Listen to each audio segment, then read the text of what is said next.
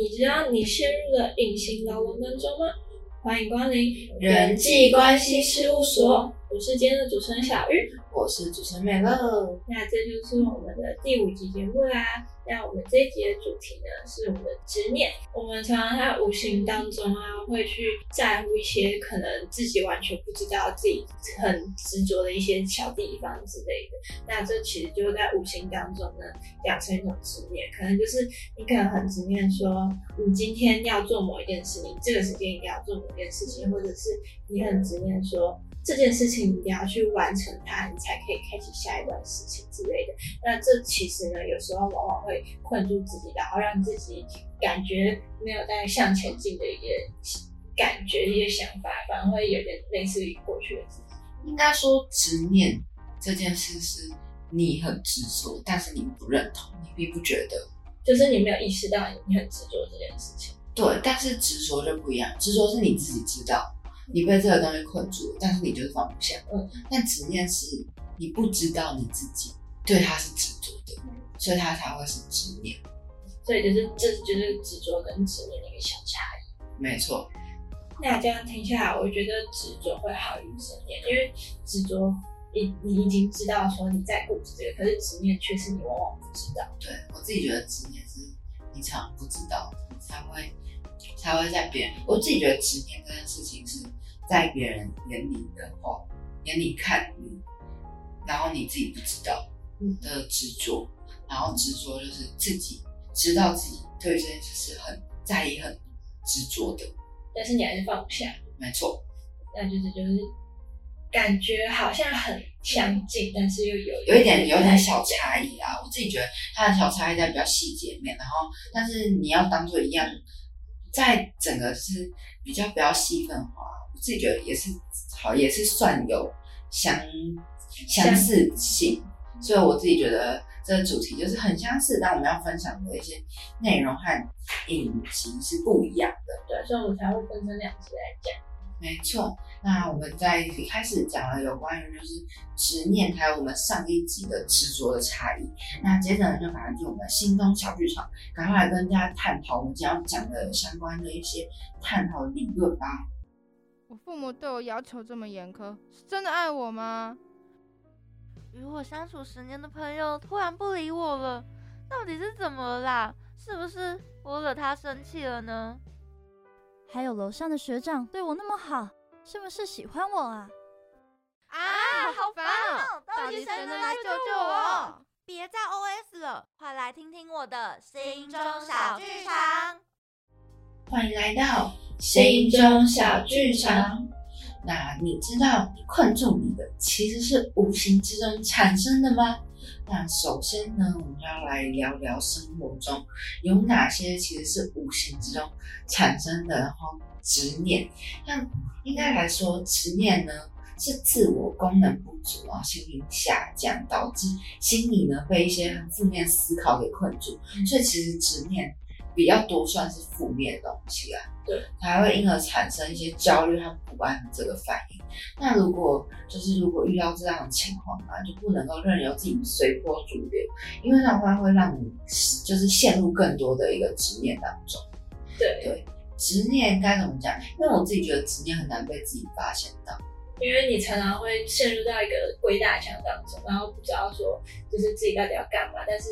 你也。就是不知道说这其实是一种执着，没错，因为它是负能量。对对，所以这个好难举例哦，因为自己通常不会发现，所以很难以自身经历去举例的。只能是别人告诉你的。对，通常会是别人看到的。所以，那我们就来跟他分享关于就是执念，它其实大家很多人对执念的想法是，执念它是一个很折磨人的，因为它算是执着。于这个情感的渲染啊，使情绪不安和纷繁，所以导致生活品质的低落，影响身心的健康。那碍于生涯的这个发展，如果你想要甩掉它，就让自己开心有创意，然后过日子过得非常丰足啊，又要有成就感，那就要用以下几个要领，才能带你的是走进放下这个执念的一个那个路程，也不是。带你迈进，就是迈进，就是对于就放下执念这件事，慢慢的靠近这个目标。那第一点呢，就是要培养自己的长处，还要培养一些美德。那我们有一个心理学家叫做马丁·塞利格曼，他说了一句话，叫做“人生是必须经过自己的努力去得来的成就，才会觉得香甜。因此呢，去发展自己的长处和美德，才会是真正快乐的感觉。”那这句话主要的意思就是说，一个人呢，他如果愿意在自己的就是现实生活当中啊，就是逐步的去发展自己的长处啊。而且同时愿意做一些就是可能让自己会觉得很开心一些善事啊，比如说扶老奶奶过马路之类的，然后实现一些就是美德，然后因此呢会产生一种成就感，还有一些丰丰就是丰富自己内心的一个。感觉，那这样一来，刚刚讲到执念其实算是一种负面情绪嘛。那既然你都已经觉得就是有成就感，嗯，就是开心感的话，那执念自然就会消失，因为你已经踏入到一个正向的一个心智当中，不但可以更有信心或者更期待的去面对未来的生活，更会有一种。有一种健康的自尊，然后让自己会感觉到更自在。那当你就是已经这样放下执念的话，那这样的人其实会更容易发挥说自己的一些智慧和创意，然后去当你未来要去面对一些就是可能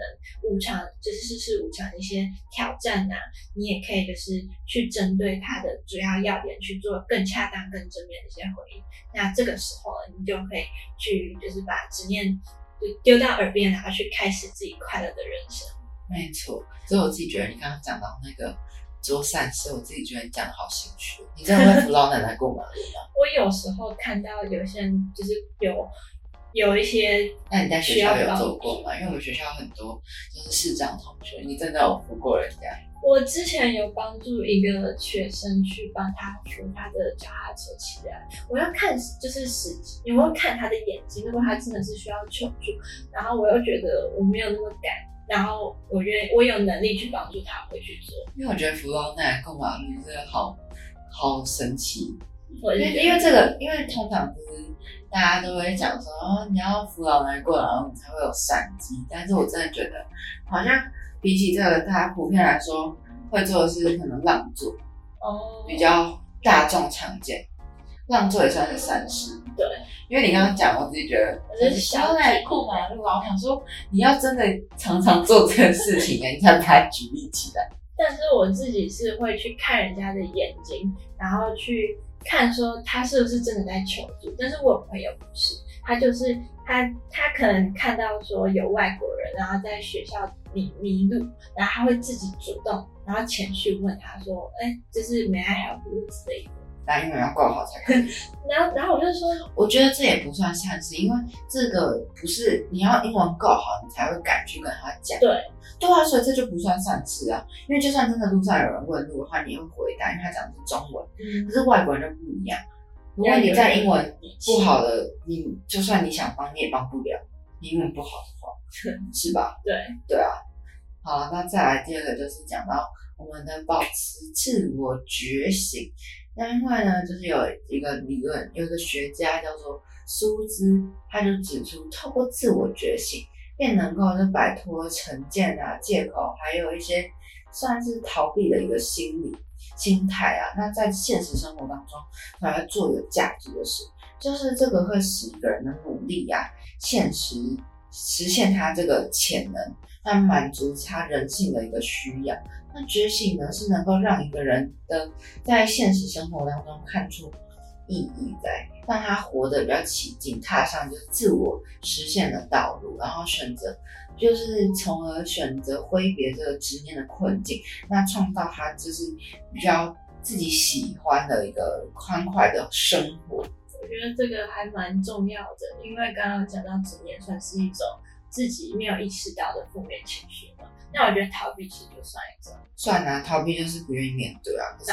不管怎样，你都需要面对自己。然后你有，就是常常我啦，我自己会就是狡辩说，哦，我这不是逃避，我只是暂下暂时放下它，我要去做另外一件事情。然后我回过头，我还是会处理它的。但这这有别人告诉我，来讲说，你其实这件事情就算是一种逃避。是啊，对，因为算是找借口。对，嗯就是别人告诉我才会知道这件事情。那第三点呢，就是要学习乐观的思考模式。那乐观的人其实不但是对未来啊有所期待，而且会相信自己的一些自我效能。比如说，他相信自己啊，面对自己的生活啊，他面对自己工工作的一些挑战，他相信自己会有能力做到。所以他在他们遇到去挫折的时候，就是懂得去思考说自己到底错在哪里，然后去知道说错在哪里的时候，就会去愿意说去补强啊，去愿意改进这样子。然后他不会去以偏概全，不会讲说就是哦，我这件事情我没有我输了，或者是我没有达成这件事情，就是全部都翻盘这样子。他会就是去知道说，就是自己到底是哪一点做的不好，所以才会导致这样的事情发生，然后去补全这件事情，然后他不会因此认为说自己是无能，什么事情都做得不好，所以呢，他心里自然而然都会有一种希望和一种信心，相信自己，然后就再去重新振作起来，然后改变那些错误的地方，然后再再去重新的挑战这样子。那就是我们有一位学者叫做诺曼爱德森，他在研究的时候发现说，其实乐观的人呢，他更能集中自己的心力啊，在自己手边的工作，然后去就是发现事情的比较光明的一些面貌，而且接受整个事情的全貌，并且为此全力以赴。那这样的态度和他这样子的思考模式呢，就是比较不会陷入我们刚刚讲的一些执念啊，而且也不会因此走入一些悲观啊、负面一些烦恼的一些思考。没错，那想问，乐观，就是其实学习乐观思考，我自己觉得是非常重要，因为其实你要乐观才可以放下一些事情，那你放的比较开啦，乐观本身应该就是放开放下，对对，所以乐观其实在人生中是非常重要的。那再来呢，就是第四点，那第四点就是培养丰足的精神能量。我自己觉得培养丰足的精神能量非常重要，因为呢，你要有精神。要有能量，你才可以面对这个事情。那透过这个静坐啊、行善、运动啊、信仰，其实它都是和正常的一个作息，其实都可以让你心理、心态啊是比较丰沛的一个算是样子。那不但能够缓解一些焦虑啊或者紧张，它其实能够提升你的算是直觉力还有创意，又能带来一个专注和提升劲。尤其是宗教信仰，其实它是能够帮助一个人从就是执创从创作的执念当中重新找到正向的那样一个态度，那从而振作起来。那这个杜克大学的医学教授这个科伊尼对一个科伊尼格，他是对宗教的影响力啊做深入的一个甚至研究。宗教提供了生活的意义和目的。那当逆境发生时，如果你有信仰的话，他们的心灵生活就是不容易被摧毁的。那信仰者的基本价值就是能够帮助他复原，那挥别痛苦的执念，然后重新振作起来。对我是觉得，如果你有一些运动啊这些东西，其实都可以让你的心态是正向正对，我觉得当你陷入一个死胡同的时候，你反而就是慢慢的静下来，像刚刚有说到静坐啊，然后运动、行善，然后一些，其实我觉得睡觉也算是睡觉调理调理一下是正常的作息，不是睡觉。好啦，是正正常的一个睡眠，然后你有一个正常的生活，其实是一个不错的就是方法。在你的思考当中，当你陷入一个负面情绪的时候，你可以停下来，然后做一些调养身心的一些行为。然后当你静下来之后呢，你再重新去思考，你就比较不会去钻小小牛角尖之类。嗯，没错。好啦，其实那我们最后其实想要分享的就是，执念它本身是自我功能不足情形下，降导致心理的一些负面思考产生的专业不安反应。那如果遇到这些事情呢，大家就更应该就是了，从而了解就是产生执念的心理因素。那应用上呢，就应该以正向的思考。心理技巧，然后去生活和工作，那克服所有的遭遇，你就能挥别执念，那展开新的人生，然后活出快乐的人生。那希望大家都可以就是能够挥别这些困住你的、无形中困住你的这个执念，嗯，然后让自己的人生是过得是开心快乐。乐观的人生。没错，这样才可以开拓你未来就是愉快的生活、崭新的人生、快乐的事业。对，这对人生来说是非常重要的。我一直困在一个很负面的情绪当中，然后被这些执念给困住，也不是一个很好的一个办法。对，嗯，而且负面的话，你的生活品质也会降低。没错，所以就是人生要活得快乐，生活才会快乐。对，然后我们在这个单元讲这么多关于，就是有关于执念的一些如何改善它的一些方法，还有一个理论，还有专家学者提出来的一些建议。那接着呢，就要马上进入我们的人际电影院，跟大家分享关于有关执念的一些像是影集作品哟。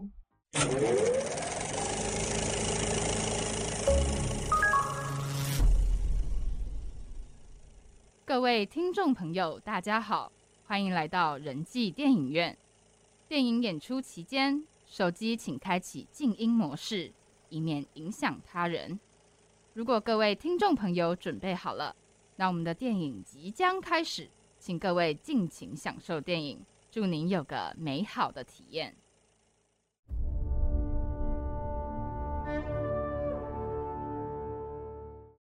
欢迎来到人际电影院。那我们人际电影院呢，就来负责分享我们就是跟执念相关的一些影剧。那这个影剧呢，叫做《不良执念驱除师》，那它是台剧，是我们台湾出品的一个，算是算近期的一些戏剧。那这部戏呢，主要是由曾庆华演那个溥仪勇，那他是主角，他主要是他从他家族呢，其实就有流传一个。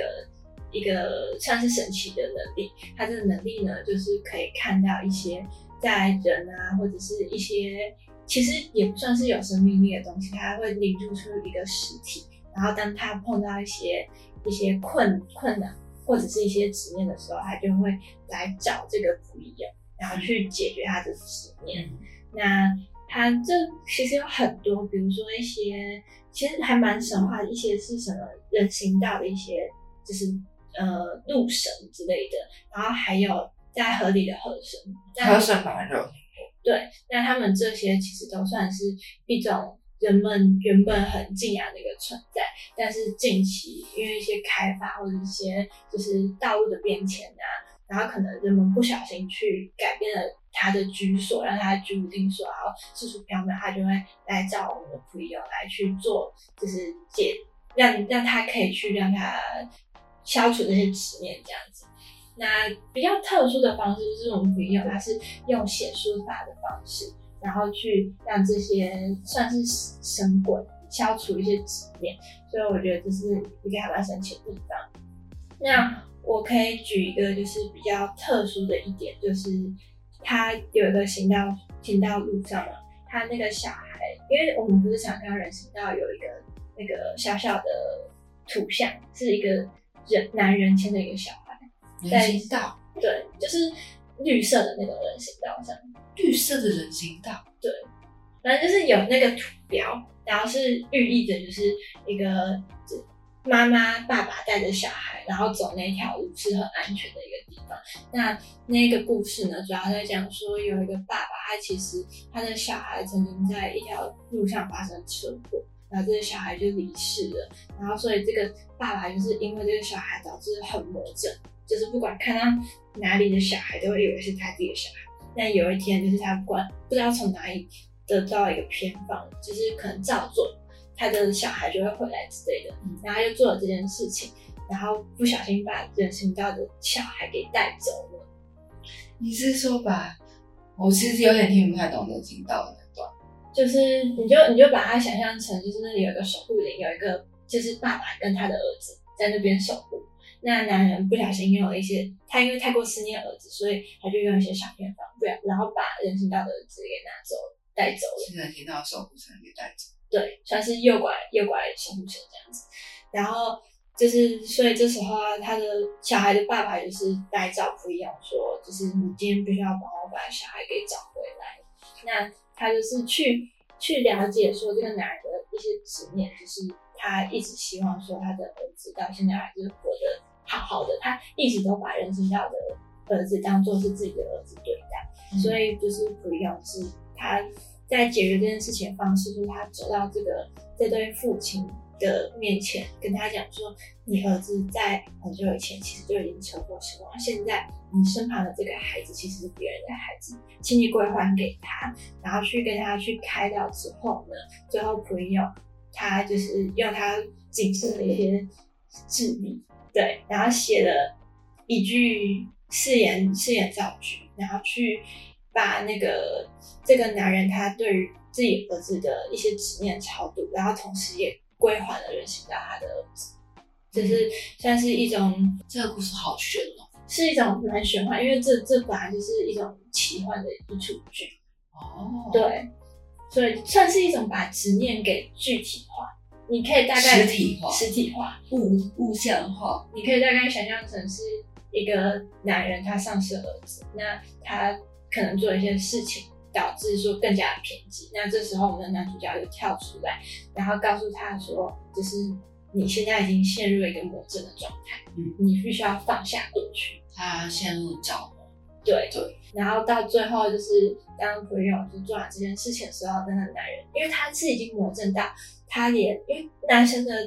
主要职业是幼稚园老师，他是魔怔到差一点就把幼稚园同学孩子给拐拐走，所以他的里拐走是谁？他拐走算是一种神灵，哦，，对，所以那他怎么看得到？就是一些一些偏方，哦，对对他对你有讲话，小偏方，对，所以虽然还没有造成实质性障碍，但是但是他的上司已经开始思考要把他 fire 掉，算是已经因为走火入魔了，因为自己上司的小孩而导致自己的心态是走火入魔的一个状态。对，哦，原来所以最后经过开导之后呢，他他已经接受了过去，然后而且也重新拾回他对生活的热情，然后他的上司也不会想着要去开除他。对，所以这就是大概举一个其中的一个小故事，就是来讲解，就是他这个故事其实算是透过一种神灵的方式去告诉，因为刚刚讲执念就是一种你不知道的一个困境。对，对他就是透过神灵，然后透过朋友去告诉，就是这个陷入执念的人说，其实你现在正在走入死胡同，生活越来越糟糕。